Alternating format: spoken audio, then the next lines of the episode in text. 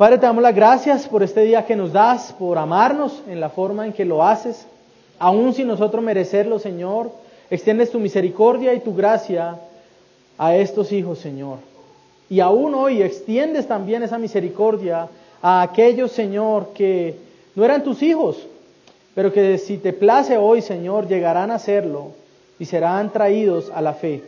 Gracias por tu bondad, gracias por amarnos, gracias por tu salvación, Señor. Ponemos delante de ti nuestras vidas. Yo te pido que tu Espíritu, Señor, se mueva en medio de nosotros y que mis hermanos puedan abrazar esta palabra y que tú transformes los corazones, Señor. Así como te pido que nos ayudes a vivir esto, Señor. Así como también es mi necesidad profunda vivir tus palabras y vivir a la luz de estas verdades en este mundo, Señor.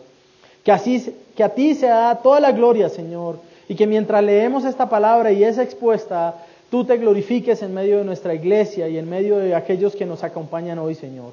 Damos gracias a ti en Cristo Jesús. Amén. Juan capítulo 14. Vamos a leer desde el versículo 15. Ya, ya hace tres semanas predicamos el verso 15 al 17. Hoy estaremos enfocados en los versos 18 al 24. Verso 15 dice lo siguiente. Si me amáis, guardad mis mandamientos. Y yo rogaré al Padre y os dará otro consolador para que esté con vosotros para siempre. El Espíritu de verdad, al cual el mundo no puede recibir porque no le ve ni le conoce, pero vosotros le conocéis porque mora con vosotros y estará en vosotros.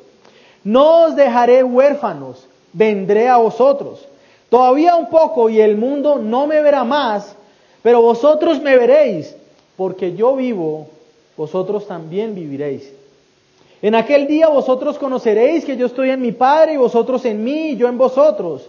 El que tiene mis mandamientos y los guarda, ese es el que me ama.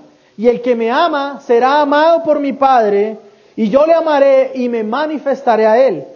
Le dijo Judas, no el Iscariote, Señor, ¿cómo es que te manifestarás a nosotros y no al mundo?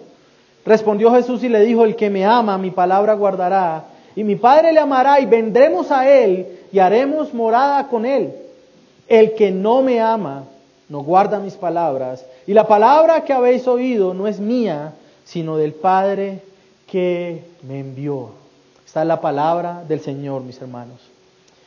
Muchas veces cuando los niños están adoloridos o tristes debido a alguna situación, tal vez alguna caída o algún golpe, o tal vez debido a un mal resultado en una competencia, los padres suelen venir y rodearlos y darles palabras de consuelo y promesas para que su dolor se transforme en tranquilidad e incluso en gozo. Los padres que están acá presentes Tal vez pueden recordar esas situaciones.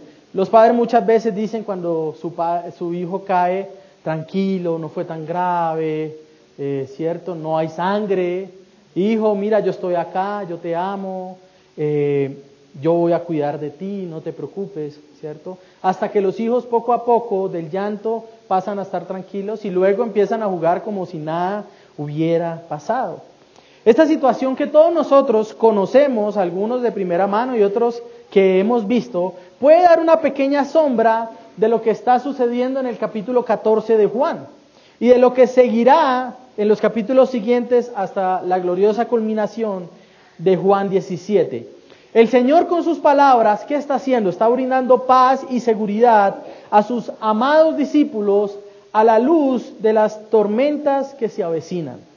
No solo será entregado al Sanedrín en unas horas, sino que uno de los suyos será quien lo traicione, Judas, y en medio de su aflicción en el patio de Anás, el sumo sacerdote, Pedro, uno de sus más cercanos, también le negará tres veces. Así que en este escenario que se asoma, donde definitivamente sabemos que el que más sufrirá será el Señor, su preocupación no es por él, sino que su preocupación es por sus amados, por sus hijos, los cuales se dice en su palabra que él amado y amará hasta el final. Es por eso que el Señor en el aposento alto, lo que estamos escuchando, comienza a darles aliento. Él se anticipa a su momento de tristeza y comienza a darles aliento, explicándoles ¿Cuál es su labor al partir de la tierra? Recordemos, él ha dicho que se irá a preparar morada para los suyos y también dando promesas que son gloriosas, que exceden por mucho también a nuestra comprensión y, creo que de, las, de los once discípulos eh, que están ahí también podemos decir que estas promesas exceden la comprensión de ellos. Sin embargo, en medio de estas promesas, el Señor lo que hace es dar fortaleza, buscar darles paz y prepararlos para lo que viene. El Señor entonces da promesas, recordemos en cuanto a la oración, todo lo que pidan en mi nombre será hecho. Da promesas en cuanto a la continuación de sus obras. Él les dice, todas las obras que yo hago las haréis y aún obras mayores. Y da también la promesa del envío de su Espíritu Santo, el que es llamado también el Espíritu de verdad, quien vivirá no solamente con ellos, como había sido la relación del Señor en las épocas antiguas, sino que también se promete que este Espíritu vivirá en ellos. Continuando con esto, el Señor entonces describe, como lo hace en el verso 15, quiénes son los que reciben estas promesas. Es decir, el Señor se asegura de que no pensemos que estas palabras son para todas las personas. Él habla a aquellos que le aman. Él habla a aquellos que guardan sus palabras. Mis hermanos y quienes nos visitan, deseo hoy, es, es mi anhelo hoy al exponer estas palabras del Señor en los versos 18 al 24, mostrarles que aquel que es amado por Dios y que ama a Dios, nunca, nunca será dejado como huérfano y que recibe inmensas promesas que le dan certeza de la compañía de su Señor. He titulado este sermón Las promesas de los hijos y la vida de los que no lo son. Y abordaremos tres aspectos de que el Señor repite y que habla en esta porción. La primera es, ¿quiénes son vosotros a los que se refiere el Señor como vosotros, los amados por Dios? Segundo, ¿cuáles son las bendiciones y los privilegios de los amados por Dios? Y tercero, ¿Cuál es ese mundo que está excluido de sus promesas? Nosotros al leer estos versos y volvamos allí al verso 18, no os dejaré huérfanos, vendré a vosotros. Todavía un poco y el mundo no me verá más, pero vosotros me veréis, porque yo vivo, vosotros también viviréis. En aquel día vosotros conoceréis que yo estoy en el Padre y vosotros en mí y yo en vosotros. El que tiene mis mandamientos y los guarda, ese es el que me ama, y el que me ama será amado por mi Padre, y yo le amaré y me manifestaré a él. Le dijo Judas, no el Iscariote, Señor, ¿cómo es que te manifestarás a nosotros y no al mundo? Jesús respondió y dijo, el que me ama, mi palabra guardará, y mi Padre le amará, y vendremos a él y haremos morada con él. El que no me ama no guarda mis palabras, y la palabra que habéis oído no es mía, sino del Padre que me envió. Quiero iniciar resaltando algo que el Señor ha comenzado a hacer desde el versículo 15, y esto es que el Señor muestra cómo lucen aquellos que son sus discípulos. Algunas iglesias contemporáneas cometen el error de pensar que aquellos que son los discípulos del Señor simplemente son aquellos que se someten a incontables cursos eh, de discipulado y que tal vez llenan hojas y asistencias y hacen pequeños grupos también. Pero el discípulo es mucho más que eso. Los discípulos a los que el Señor está hablando son aquellos que también serán afligidos por su partida. El Señor entonces hace énfasis en describir quiénes son sus amados, los cuales también le aman a Él. Vosotros, los amados por Dios, al prometerle a sus discípulos que a pesar de su partida ellos no serán dejados huérfanos, recordemos el verso 18, no os dejaré huérfanos, vendré a vosotros.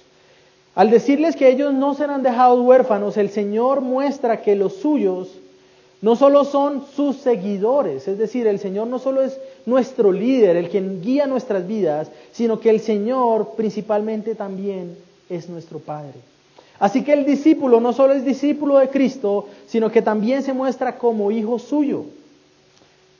Y es importante hablar de esto porque la escritura nos muestra diferentes nombres o diferentes formas en que se refieren a los discípulos de Cristo.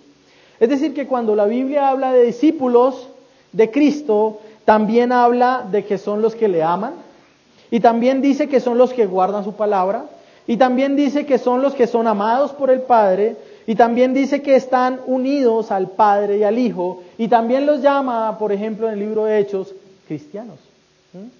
Es decir, que es imposible decir que alguien sea discípulo y que no sea hijo.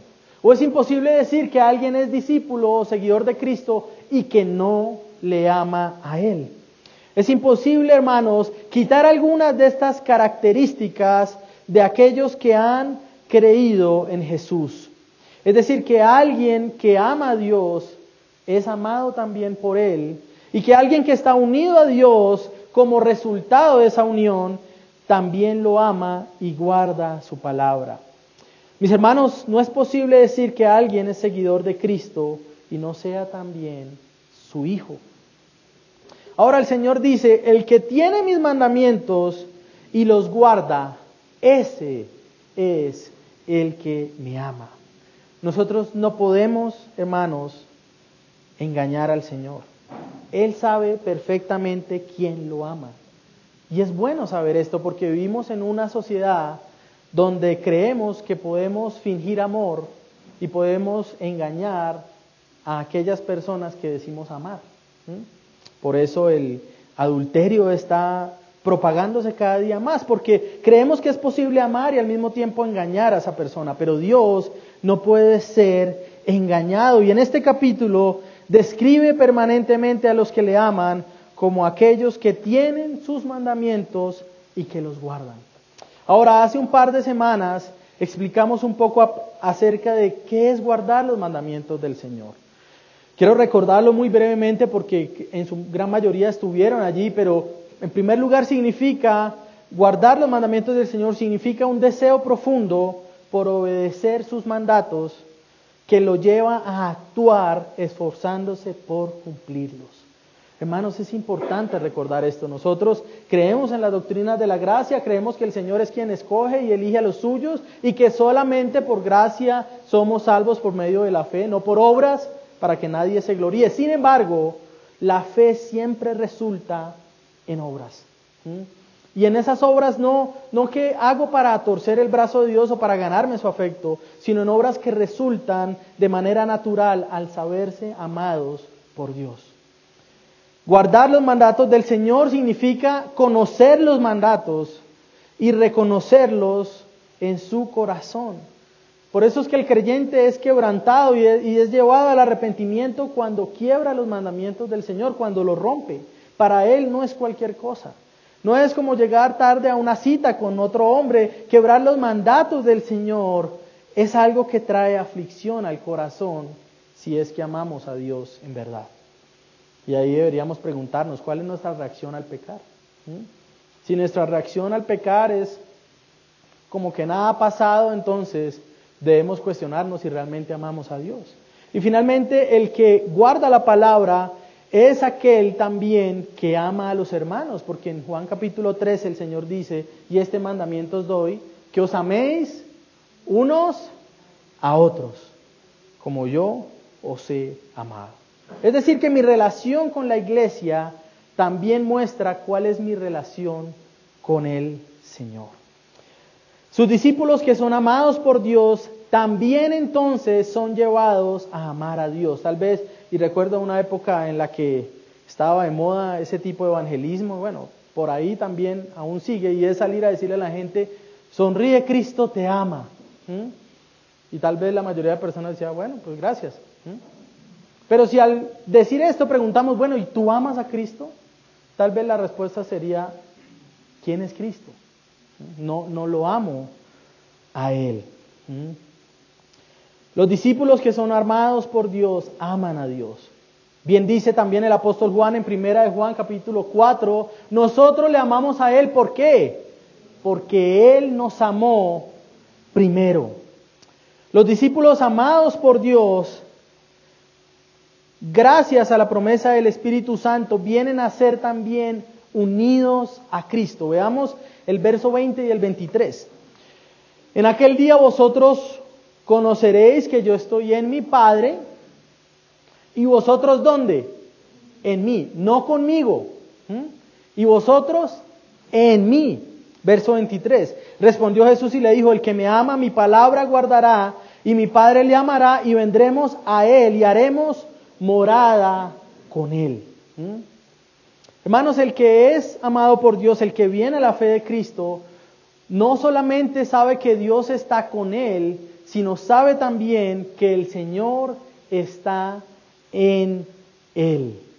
Y esto es glorioso. Esta es una doctrina tan maravillosa como olvidada y es la doctrina que se conoce como la unión con Cristo. ¿Han escuchado esto? La unión con Cristo. Esto es fundamento de la vida cristiana, pero al mismo tiempo es totalmente olvidado en muchos de los lugares donde se predica la palabra. Cuando el Señor dice, y ustedes en mí y yo en ustedes, nos habla de que nosotros venimos a estar unidos a Él. ¿Cuándo sucede esta unión con Cristo? ¿Cuándo sucede esto de unirse a Él? Lo que nos enseña la Escritura es que la unión con Cristo sucede en el mismo momento en el que recibimos el don de la fe. Es decir, ¿cómo obra la salvación en nosotros? Nosotros podemos identificar, según la Biblia, cosas que suceden como un proceso que sucede en nuestra conversión, aunque la conversión es instantánea, es decir, sucede el nuevo nacimiento en un momento. Lo primero que hace el Señor es llamarnos a través de su palabra y por medio del llamado de la escritura el Espíritu hace que nuestro corazón sea transformado. Es decir, que el corazón de piedra es quitado y se pone un corazón de carne. Como ya no tengo un corazón de piedra que odia a Dios y recibo un corazón que puede amar a Dios, entonces puedo comenzar a, comienzo a amar a Dios y por eso mi fe es puesta en Él. Al ser traído a la fe, la escritura me enseña que yo soy unido a Cristo. Y como ahora entonces estoy unido a Él, es por eso que Dios me ve como justo y sucede lo que llamamos justificación. Y entonces al ser justificado, nosotros somos salvados. Y al estar unidos a Cristo, comienza un proceso en nosotros que nunca termina. Es el proceso que llamamos la santificación. Es decir, aquello que me lleva día a día a buscar ser más como Cristo. Y entonces, como el final de ese proceso de santificación, cuando el Señor regrese, nosotros entendemos que seremos también glorificados en el Señor. Todo esto sucede allí, hermanos, en la unión con Cristo. Entonces somos unidos a Él, por ser unidos a Él somos justificados, por ser justificados comenzamos a ser santificados y al ser santificados tenemos también la certeza de ser glorificados. Y quiero decir algunas cosas acerca de la unión con Cristo. El que está unido a Cristo, hermanos, desea cumplir los mandamientos. Porque el que está unido a Cristo ama a Cristo. Y el que ama mi palabra guardará. Aún cuando el que está unido a Cristo sabe que no puede guardar de manera perfecta la ley, también sabe que sus esfuerzos, aunque débiles, se reciben a Dios porque está unido a Cristo.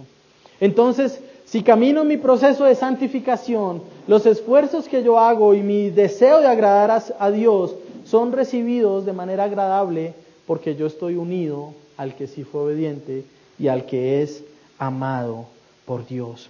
Quien está unido a Cristo ama a Cristo porque le ve hermoso. El que está unido a Cristo es aquel que ha sido hecho una nueva criatura. La unión con Cristo también es la que nos da esperanza de gloria.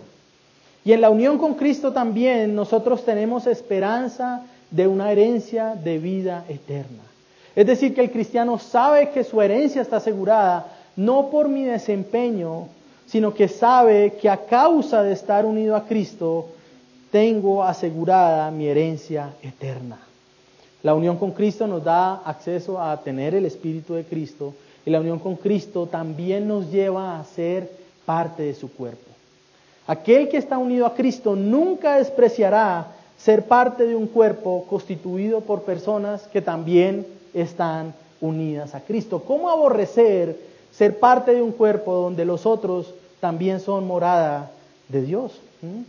Usted puede ver que en Romanos 8:10 se nos habla de la unión con Cristo. Y si Cristo está en vosotros, aunque el cuerpo esté muerto a causa del pecado, el espíritu está vivo, vivo a causa de la justicia. Segunda de Corintios 5:17 dice, si alguno está en Cristo, nueva criatura es. Las cosas viejas pasaron, he aquí todas son hechas nuevas. Gálatas 2.20, Pablo también dice, con Cristo he sido crucificado y ya no soy el que vive, sino que Cristo vive ¿dónde? Conmigo, no, en mí. Colosenses 3, 1 al 4 también dice, si habéis resucitado con Cristo, buscar las cosas de arriba, donde está Cristo sentado a la diestra de Dios, poner la mirada en las cosas de arriba, no en las de la tierra, porque habéis muerto con Cristo y vuestra vida está escondida con Cristo en Dios. ¿Mm? Primera de Juan 3:24 dice, el que guarda sus mandamientos permanece en él y Dios en él. Y en esto sabemos que Él permanece en nosotros por el Espíritu que nos ha dado. Hechos capítulo 9, cuando se nos narra la conversión del apóstol Pablo, ¿qué es lo que dice el Señor Jesús a Pablo? Pablo, ¿por qué me persigues? Ahora Pablo estaba persiguiendo a Cristo, no, Cristo ya no estaba en la tierra físicamente, pero Pablo estaba persiguiendo a aquellos que están unidos a Cristo. Por eso cuando se persigue a la iglesia, hermanos, se está persiguiendo al mismo Dios. Y de hecho, más adelante en Juan, creo que capítulo 16, tal vez el Señor dice, vendrá el día donde algunos pensarán que al perseguirlos me están sirviendo a mí. Y eso es lo que hacen también los musulmanes. Persiguen a los creyentes creyendo que están sirviendo a Alá, pero lo que están haciendo es persiguiendo al mismo Dios. O oh, mis hermanos, se nos muestra la unión con Cristo como aquello que dará esperanza a los discípulos ante el anuncio de ser separados de su Señor. Hermanos, por más de que nosotros tratemos de imaginar lo que los discípulos estaban sintiendo en el aposento alto, no podemos alcanzar a comprenderlo. Su relación con el Señor esos tres años era tan cercana que la aflicción por escuchar de su partida era muy grande y el Señor sabía esto. Por eso les da estas promesas en las que se nos muestra la unión con Cristo como lo que rompe la separación física. ¿sí? Aquellos que estamos casados sabemos, la escritura dice también que cuando venimos a unirnos a nuestras esposas, venimos a ser una sola carne. Y eso hace que cuando viajamos por alguna razón, no es que ya no estemos entonces unidos a ellas, porque somos una sola carne. Y así no estemos presentes físicamente, la unión espiritual, el vínculo que hay entre nosotros, hace que permanezcamos unidos a pesar de la distancia. Y esto es solo un leve reflejo de lo que es la unión con Cristo, mis hermanos. Es, la que, es, es aquella unión de, de donde fluyen todas las promesas de la vida cristiana. ¿Por qué espero ser bendecido por Dios? Porque estoy unido a Cristo. ¿Por qué Dios me va a ayudar a ser más santo? Porque estoy unido a Cristo. ¿Por qué Él recibe mis oraciones cuando pido perdón? Porque estoy unido a Cristo. ¿Por qué puedo amar a mis hermanos? Porque estoy unido a Cristo. Todas las bendiciones de la vida cristiana se derivan de esta verdad. Pero el Señor entonces da a sus discípulos estas promesas y da primero esa descripción de quiénes son sus discípulos y da también estas promesas y estas bendiciones y privilegios de sus amados. Y este es nuestro segundo punto. Aquellos que son amados por Dios, aquellos que responden al Señor amándole y guardando su palabra, aquellos que por la fe y la obra del Espíritu han sido unidos a Cristo, son los que reciben las más ricas y gloriosas bendiciones que alguien pueda tener y si nuestra mente está llevada en este momento a pensar en, mi bienestar material o en todas esas prosperidades de las que se hablan, nuestra mente a la verdad aún es muy carnal. Lo que está hablando el Señor Jesús son bendiciones que trascienden por mucho cualquier cosa que este mundo pueda ofrecer. ¿Cuáles son esas bendiciones que se nos muestran en el texto? Por un lado, el verso 19 nos dice, todavía un poco y el mundo no me verá más. Pero vosotros qué? Me veréis. Porque yo vivo, vosotros también viviréis.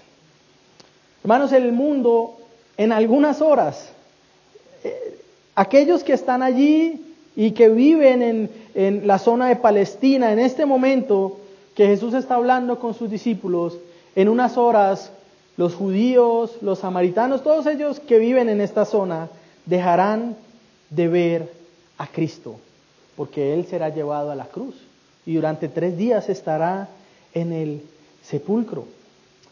Pero el Señor dice, a pesar de que el mundo ya no me verá, ustedes sí me van a ver ahora. ¿Qué es lo que piensa Judas al escuchar esto? No Judas Iscariote, sino el otro. ¿Cómo así que te manifestarás a nosotros y no al mundo? ¿Cuál sería la mejor estrategia evangelística que podrían pensar los hombres modernos ante la muerte de Jesús? Jesús debería aparecer al Sanedrín después de resucitar. ¿Cierto? Pensar en esto, sería maravilloso. Es más, Jesús, si tú resucitas y vas al templo y en el templo sanas 10 ciegos y 15 leprosos, todos creerán en ti. Esa sería la estrategia evangelística de nuestras mentes pecaminosas. Pero ¿qué piensa el Señor Jesús? Ellos no me verán, pero ustedes sí. Y por eso nosotros vemos en el relato más adelante que lo primero que hace el Señor al resucitar es buscar a los suyos, es buscar a aquellos que le aman. El mundo ya no podrá verlo, pero sus hijos sí le verán. Y al verlo entonces, sus hijos, porque Él vive, ellos también viviréis. Oh hermanos, tan pronto como el Señor resucita de los muertos, va a los suyos. Incluso en el camino en, a en Lucas 22, eh, dice que el Señor se acerca a los discípulos. Y nosotros vemos que ellos están trastornados por la muerte del, Jesús, del Señor Jesús. Y ellos dicen, nosotros pensábamos que Él era el Mesías. ¿No has escuchado lo que ha pasado con Jesús? Lo, fue asesinado por el Sanedrín. Nosotros teníamos nuestra esperanza en Él. Ellos ahí, en, en esos tres días de que el Señor está en la tumba, están luchando. Su fe está débil. Su fe ha flaqueado. Pero el Señor se les presenta y les muestra cómo desde el Antiguo Testamento se muestra que Él es el Señor. Y después entonces, al partir de ahí, ellos dicen, ¿no sentíamos nuestro corazón ardiendo? Mientras Él nos hablaba. Luego aparece el Señor en medio de la cena también con ellos, donde ellos estaban escondidos con miedo y temor. Aparece en medio de ellos y les dice, pasa a vosotros. Y entonces aparece Tomás y muestra su incredulidad y muestra la, la, tal vez lo que muchos querían decir y no se atrevían, hasta que no toque sus heridas, no creeré en Él. Pero ¿qué hace el Señor, hermanos? Lo primero que hace el resucitar es buscar a sus hijos, es buscar a sus ovejas, es darle seguridad en medio de la aflicción que están pasando. Sus discípulos le verán y al verlo resucitado vivirán.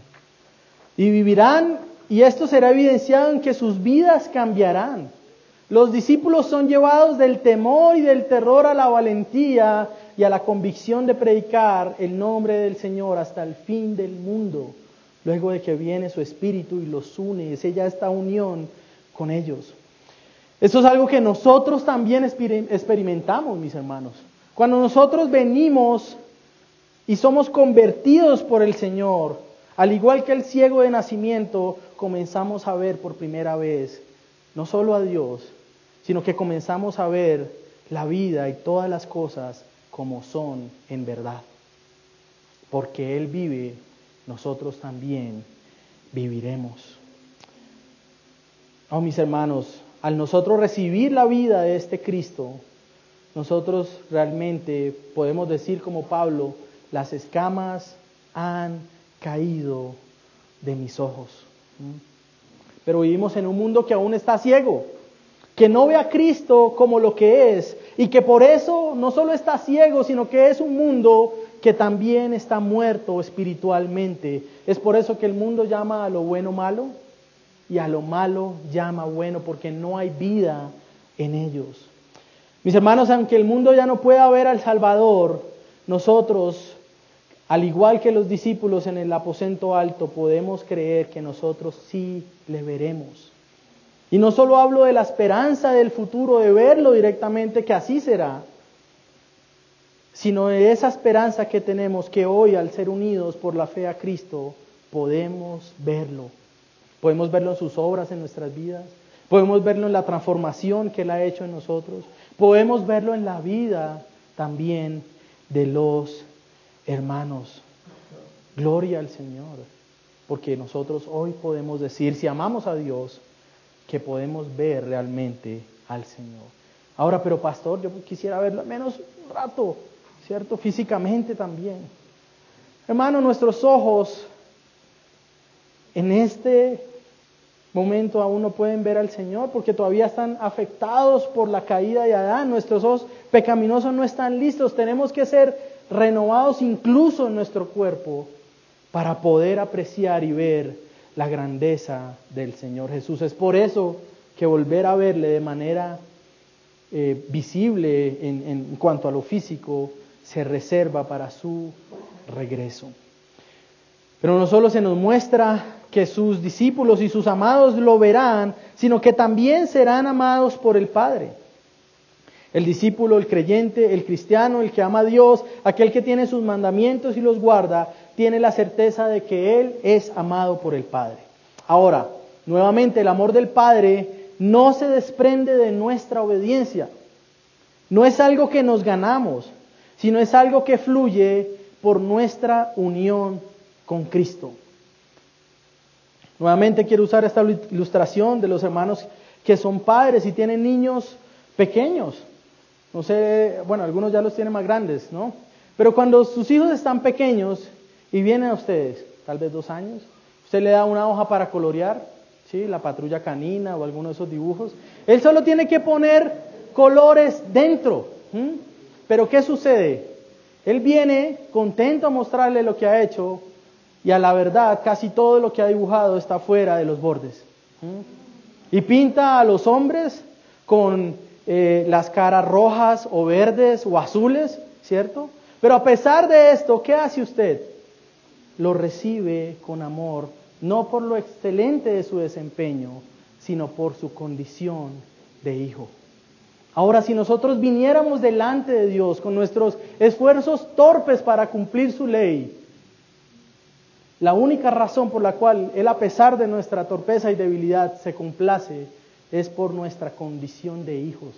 Y nuestra condición de hijos no es ganada, sino que es dada por la gloriosa unión con Cristo. Él es el Hijo de Dios, Él es el adoptado, el que nos hace ser adoptados como hijos también. Y es debido a ese amor del Padre por el Hijo que nosotros sabemos que somos amados por Él ahora. Al amarnos el Señor por la unión con Cristo, en su amor, el Señor no nos deja como somos. Vamos a Romanos capítulo 8, verso 28. El Señor nos toma, nos salva, nos une a Cristo, pero no termina allí. Romanos 8, 28 y 29 dice lo siguiente, y creo que es un verso que la mayoría de ustedes tal vez conoce. Mi Biblia ya está. Romanos 8, 28 dice lo siguiente, y sabemos que a los que aman a Dios, nuevamente Juan que dice, si me amas, ¿qué? Guarda mis palabras. A los que aman a Dios, todas las cosas les ayudan a bien, esto es, a los que conforme a su propósito son llamados. Porque los que antes conoció también los predestinó para que fuesen hechos conforme a la imagen de su Hijo, para que Él sea el primogénito entre muchos hermanos. Si nosotros decimos, gloria a Dios, la salvación es por gracia, y sigo viviendo como un impío, no he sido salvado ni comprendo qué es ser cristiano. Porque yo soy salvado, escogido, llamado y traído al Señor para comenzar un proceso de ser formado a la imagen de su Hijo. Y es por eso que todas las cosas me ayudan a bien.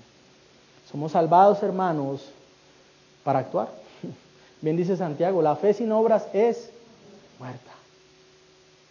Pero es más fácil creer que, bueno, es por gracia y me quedo ahí, ¿cierto? Pero hermanos, somos salvados para ser llevados a luchar también en este proceso de santificación. Usted y yo somos activos en esto. No va a venir un ángel domingo 8 de la mañana. Ya tenemos que ir a la iglesia, ya tiene que empezar a alistarse. No va a venir el pastor y gloria a Dios porque no me toca hacerlo, a empezar a llamar a todos los miembros de la iglesia el sábado en la noche o el domingo en la mañana. Hermano, recuerde que mañana aquí. ¿Mm? Esto es algo que usted activamente debe hacer. ¿Mm? Si es que usted realmente ama a Dios como dice que lo ama. ¿Mm? Será amado por Cristo y Cristo se le manifestará, verso 21.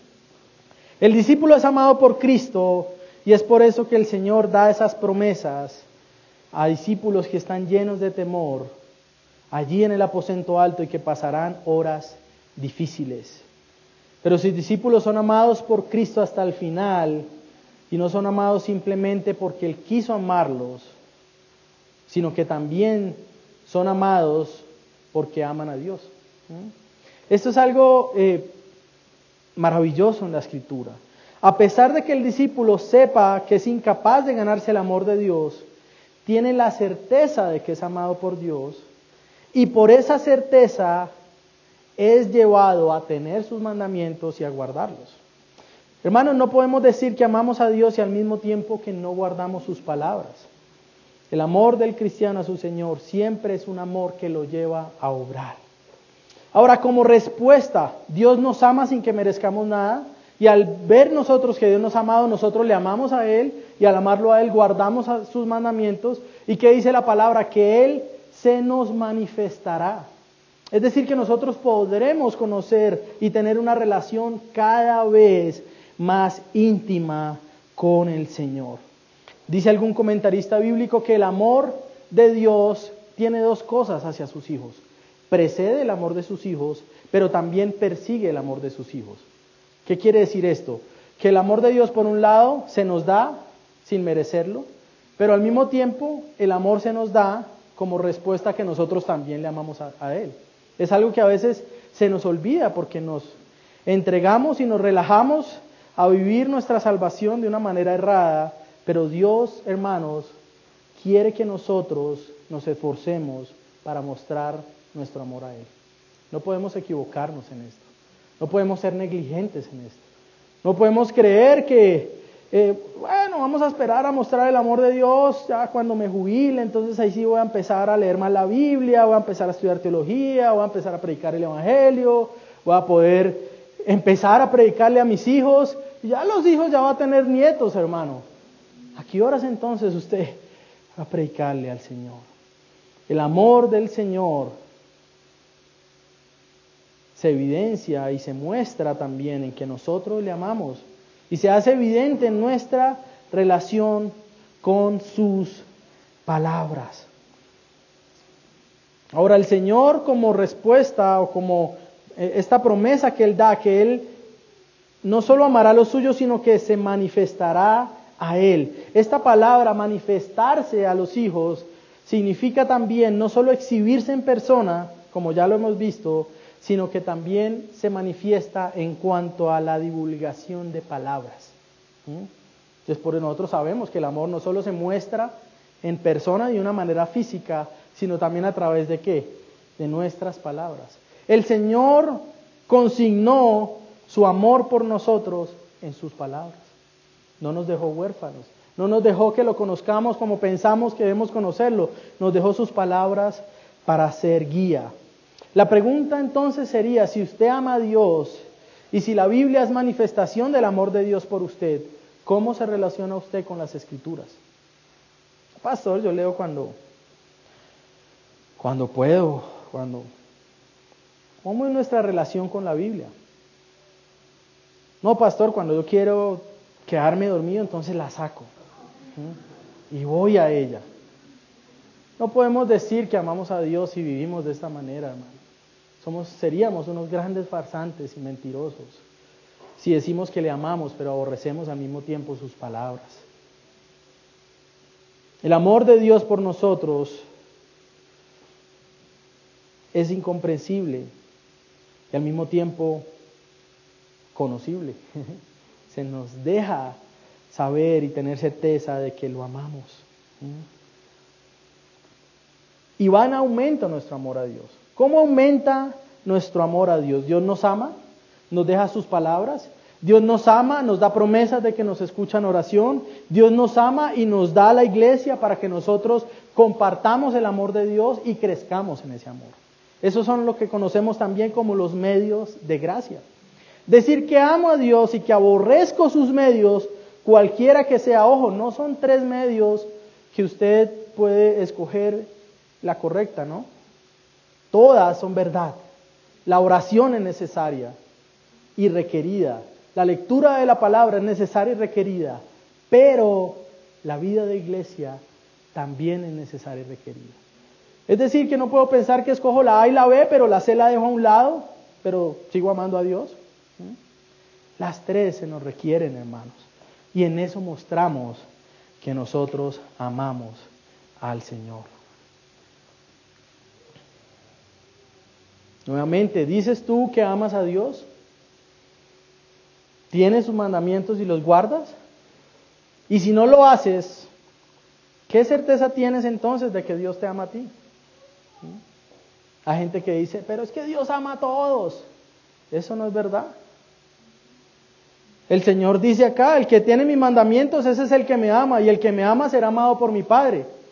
El que no tiene mis mandamientos y no los guarda, no será amado por el Padre. Porque Dios no está obligado a amar a nadie. Uy, pastor, pero ¿cómo así? Es lo que dice la escritura, hermanos, es lo que el Señor Jesús dice. El que me ama mi palabra guardará y será amado por mi Padre. Y vendremos y haremos morada con Él. Será aquel, el que es amado por Dios, es aquel que estará en la morada con el Padre y con el Hijo. Ya que será amado por el Padre y por el Hijo, el discípulo tiene ese derecho a morar con ambos. Es decir, que su vida ya no es vivida de una manera solitaria, sino que es acompañada por la presencia misma del Señor. El Señor viene y hace residencia con nosotros. El Señor viene y hace eh, habitación con nosotros. hermano, yo creo que cuando usted es invitado a la casa de alguien prominente o alguien que tiene eh, grandes riquezas y usted se queda ahí una o dos eh, noches, usted siente como, pero después del cuarto día, usted ya quiere estar en su casa. Por más lujos que haya, usted ya quiere estar allí. ¿Mm? Hermanos, nosotros recibimos la promesa no de tener morada temporal con un poderoso. Tenemos la promesa de tener morada eterna y permanente con aquel que hizo los cielos y la tierra. El hombre es sacado del Edén después de caer en pecado y es sacado de esa habitación con Dios en el jardín, pero el Señor Jesús se nos acerca y nos dice ahora, yo vendré y mi Padre y moraremos con ustedes. Aunque el mundo ya no es el Edén, aunque el mundo está caído y está roto, tenemos la promesa de que Dios viene a morar con nosotros. Gloria a Dios, hermanos. El Señor da grandes promesas a quienes lo aman y por eso es que sus discípulos saben que ellos no serán dejados huérfanos. A pesar de su partida de esta tierra, los suyos no serán abandonados. El Señor escribe en un momento también, en un imperio, donde si su hijo estaba enfermo o tenía alguna deficiencia física, era dejado en el bosque para morir. El Señor estaba escribiendo en medio del, del imperio romano, hermanos, para decir que nosotros no seremos abandonados. Pero hoy estas palabras también tienen validez. Tal vez muchos de ustedes saben qué es la orfandad. Tal vez muchos de ustedes saben qué es vivir como si su padre no existiera. Pero la gran promesa es que el Señor nos dice que nosotros no seremos dejados huérfanos. Este mundo no sabe de paternidad. Los pocos que llevamos la antorcha aún y que la queremos mantener, somos los que amamos a Dios. Pero este mundo no sabe de ser padre. Y nosotros, hermanos, se nos promete que nunca caminaremos solos. Si usted no tiene padre o ha vivido como si no lo tuviera, hermano, usted debe saber que si usted viene y ha creído en el Señor, usted ha sido adoptado por Dios como hijo. No por un rato, no por un momento, no es una casa de paso, no es algo momentáneo, es una morada celestial con Dios. Y esto debe darnos gozo y también debe movernos a que nosotros mismos seamos padres como la Biblia nos enseña. Y no solo eso, sino que si Dios nos da la convicción y la vida, podamos también ser llevados a ofrecer esta adopción a los que no saben hoy que es tener padres. El corazón de la adopción. Eso no es una buena política del ICBF o de alguien que se lo inventó, hermanos. La adopción está en el corazón mismo del Evangelio. Cuando los creyentes eran llevados a ser asesinados por los leones y quemados, ellos también podían ir tranquilos, porque sabían que sus hermanos iban a ser después cuidadores de sus hijos. Los cristianos fueron los primeros que se movieron activamente a adoptar a los hijos de mártires también. Y también fueron llevados incluso a adoptar hijos griegos de los romanos que eran abandonados y desechados por ser menos que nada. Nuestra sociedad hoy mismo también desecha a los niños. Muchos ni siquiera reciben la oportunidad de nacer y son matados en el vientre. Pero nosotros somos los llamados a mostrar qué es ser adoptado por Dios, qué significa no ser un huérfano y mostrarle eso a este mundo. Nuestro Padre Celestial no es como los padres de este mundo. Él viene a nosotros y habita con nosotros para siempre. Tenemos como discípulos, hermanos, grandes y gloriosas promesas.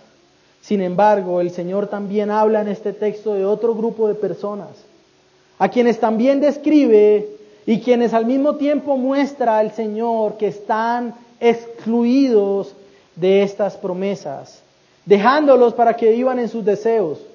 Y esto me lleva al punto final.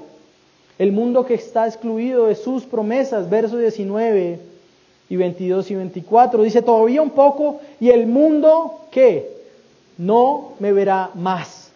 Verso 22. Le dijo Judas, no el Iscariote, Señor, ¿cómo es que te manifestarás a nosotros y no al mundo?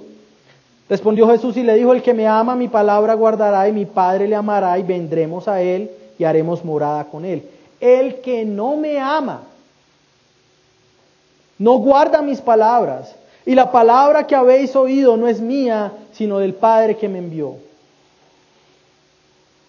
El Señor da sus gloriosas promesas a sus hijos, pero deja ver algo también lamentable en este texto. No todos aman al Señor y no todos le amarán. Y quienes no le amen son descritos de la siguiente manera. Quienes no aman al Señor no verán al Señor. Quienes no serán quienes no aman a Dios no serán amados por Él ni por su Hijo. Quienes no aman a Dios no recibirán la manifestación de Cristo. Quienes no aman a Dios son dejados para vivir una vida sin las palabras de Dios y sin los mandatos de Dios. Esto implica una vida de aflicción. Es como alguien que viene y se casa y rechaza el Evangelio, pero quiere al mismo tiempo que su esposa y su esposo sean fiel, ¿cierto? Que trabajen honestamente, que se respeten. ¿Por qué usted espera eso si usted rechaza al que nos manda a vivir de esa manera? ¿Qué esperanza pueden tener aquellos que rechazan al dador de la ley? No pueden tener esperanza alguna.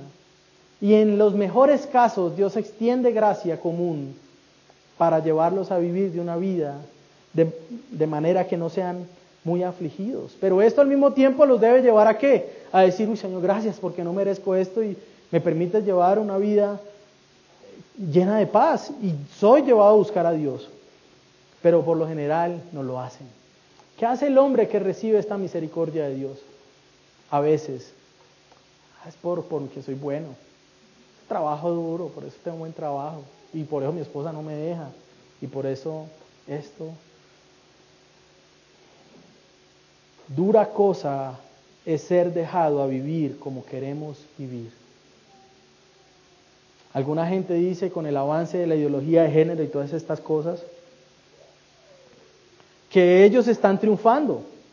Pero lo que sucede y lo que nos muestra en Romanos capítulo 1 al 3 es que Dios a la verdad está juzgando a este mundo porque los entrega a vivir como ellos quieren.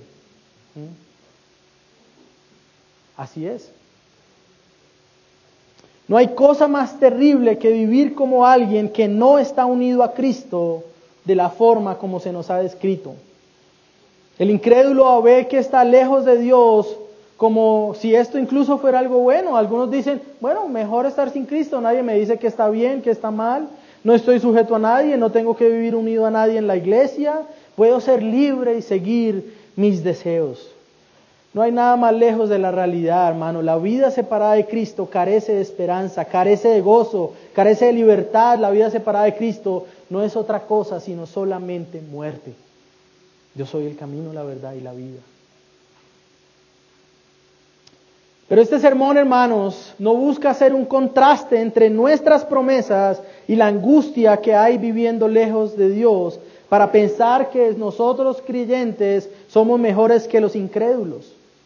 Este sermón busca, por un lado, dar esperanza a los que somos cristianos y dar un corazón agradecido a Dios que responda en amor y obediencia.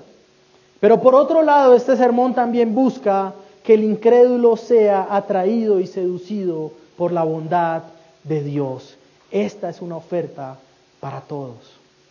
De manera que pueda el incrédulo entonces venir a conocer al Señor, que pueda comenzar a vivir como alguien que no es huérfano, sino que tiene un gran Padre y que pueda ver a ese gran Padre salvador y glorioso que hoy lo está llamando, de manera que Dios pueda venir a morar con Él y que se manifieste a su vida. Mis hermanos, nosotros no somos dejados como huérfanos, sino que estamos unidos a Cristo y por eso podemos confiar en estas promesas hermosas.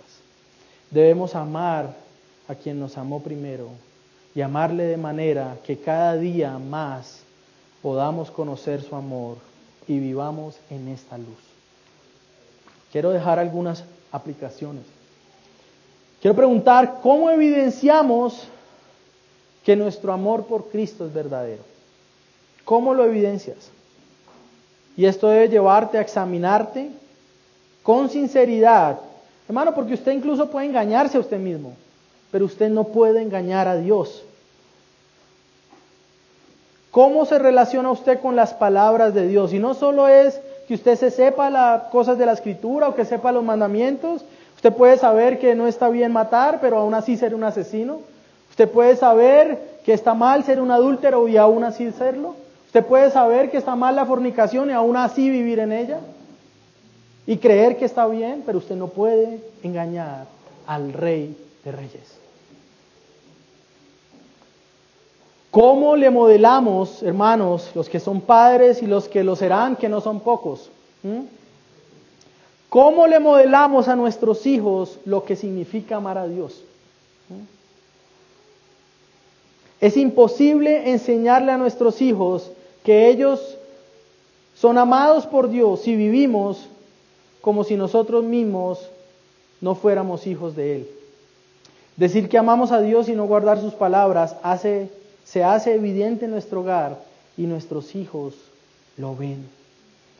Cuando usted le dice, hijo, tú tienes que amar a Dios, tú tienes que buscar a Dios, mira, Él es bueno, pero Él ve el domingo que usted está viendo televisión y dice, no, ya va a llegar cinco minutos tarde, ya no voy a la iglesia.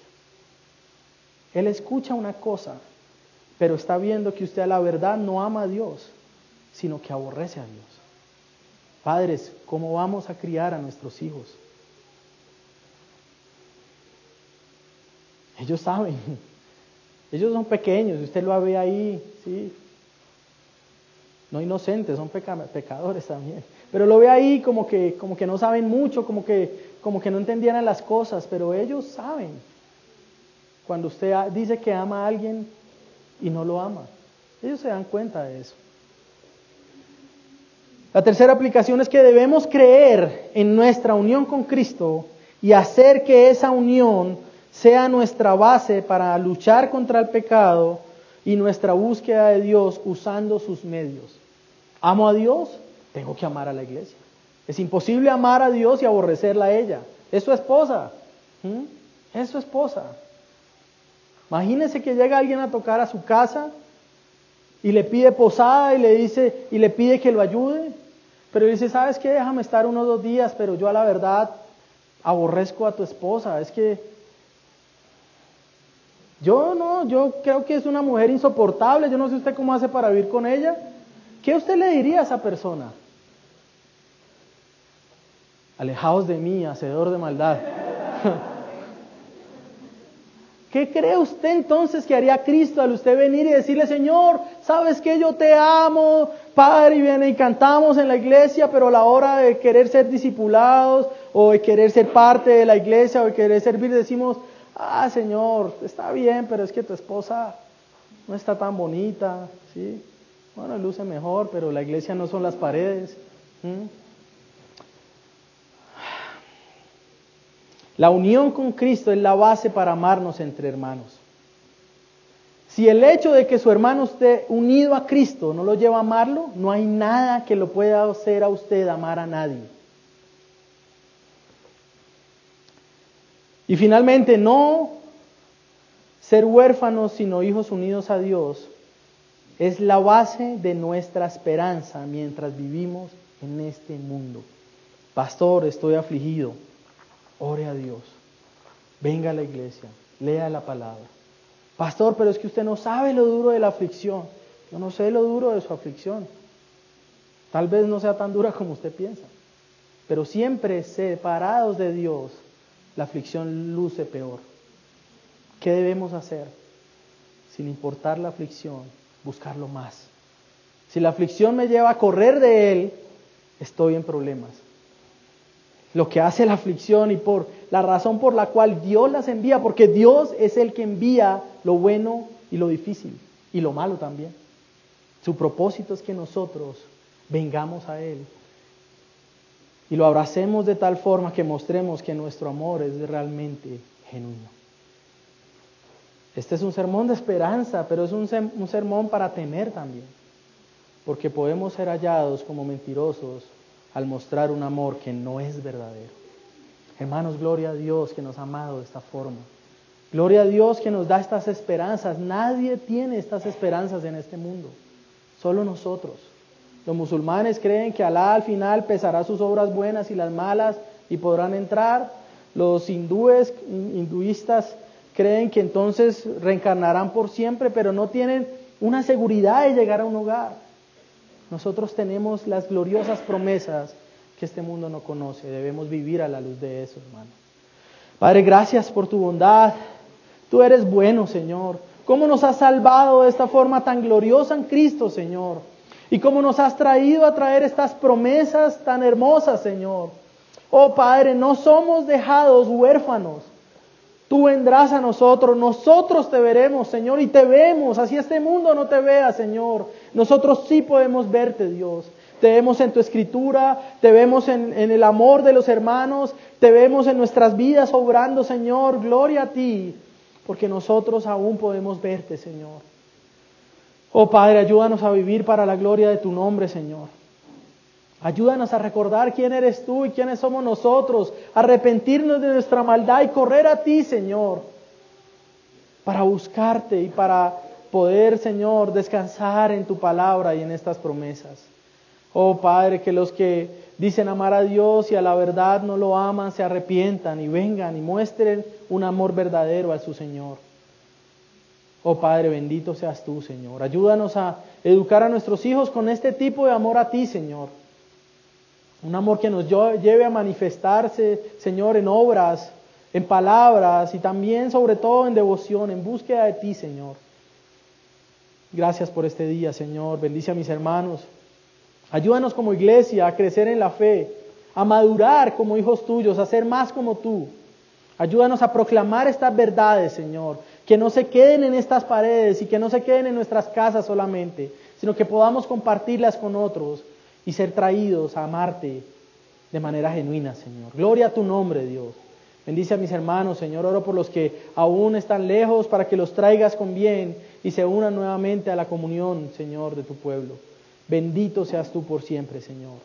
Oramos en el nombre del glorioso Hijo Jesús, del Padre y del Espíritu Santo. Amén.